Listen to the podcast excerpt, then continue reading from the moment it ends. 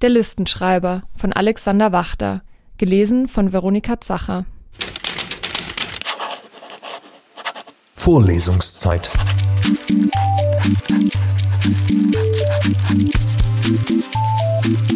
Der Geschichten-Podcast für jede Gelegenheit.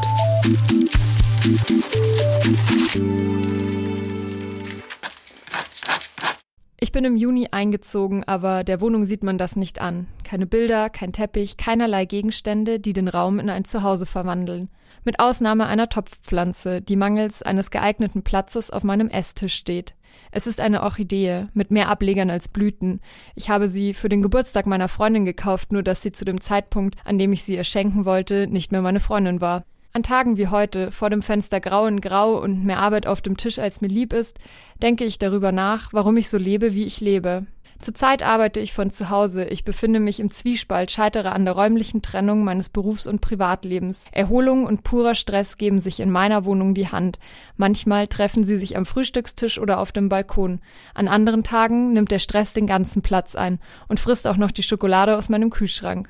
Die Erholung schafft es abends nur selten zu mir ins Bett. Weckt mich jemand auf und sagt mir, wann ich nicht mehr kann? Meine Chefin empfiehlt mir, Listen zu schreiben, das würde beim Strukturieren der eigenen Tagesressourcen helfen. Da und nirgendwo sonst liege nämlich mein Problem. Also drücke ich allmorgendlich blaue Mine auf weißes Papier, male Boxen und schwungvolle Überschriften. Ich formuliere meine Aufgaben gerne kleinteilig, damit ich viele Boxen zum Abhaken habe. Das gibt mir ein gutes Gefühl. Was der Arbeit hilft, ist vielleicht auch im Privaten von Vorteil, denke ich mir. Also setze ich mich an meinen Esstisch, räume meinen Arbeitslaptop und die dazugehörigen Unterlagen zur Seite und schreibe Freizeitliste. Darauf setze ich Dinge, die ich nur für mich mache. Ich habe viele Pläne, ausgiebig Sport machen, Bilder für die Wände finden oder gar malen, den Vermieter anrufen, um mich auf die Liste für ein Kellerabteil setzen zu lassen, die Iliad lesen, den Matratzenschoner wechseln, mit einst engen Freunden skypen, das Wetter genießen, einen neuen Gürtel besorgen, Yoga machen, ein tolles Essen für mich selbst kochen, Erholungsprodukte bei DM kaufen und mich mal wieder richtig selbst verwöhnen.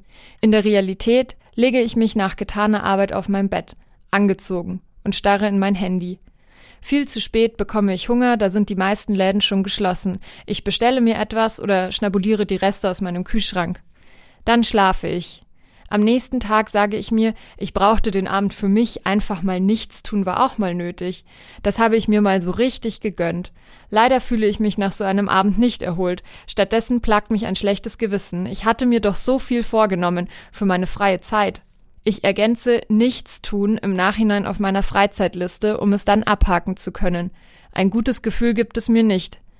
Ich begreife, dass sich auch die angenehmen Dinge für mich nach Verpflichtungen anfühlen, also schiebe ich sie auf. Nur nicht noch mehr Stress, denke ich mir, nur nicht noch mehr von dem ganzen Ich muss das machen oder ich sollte mich darum kümmern, nicht noch eine Liste, die ich abarbeiten muss. Stattdessen schaue ich meiner blütenlosen Orchidee beim Wachsen zu. Ich gieße sie regelmäßig. Vorlesungszeit. Vorlesungszeit ist eine M945 Produktion. Ein Angebot der Media School Bayern.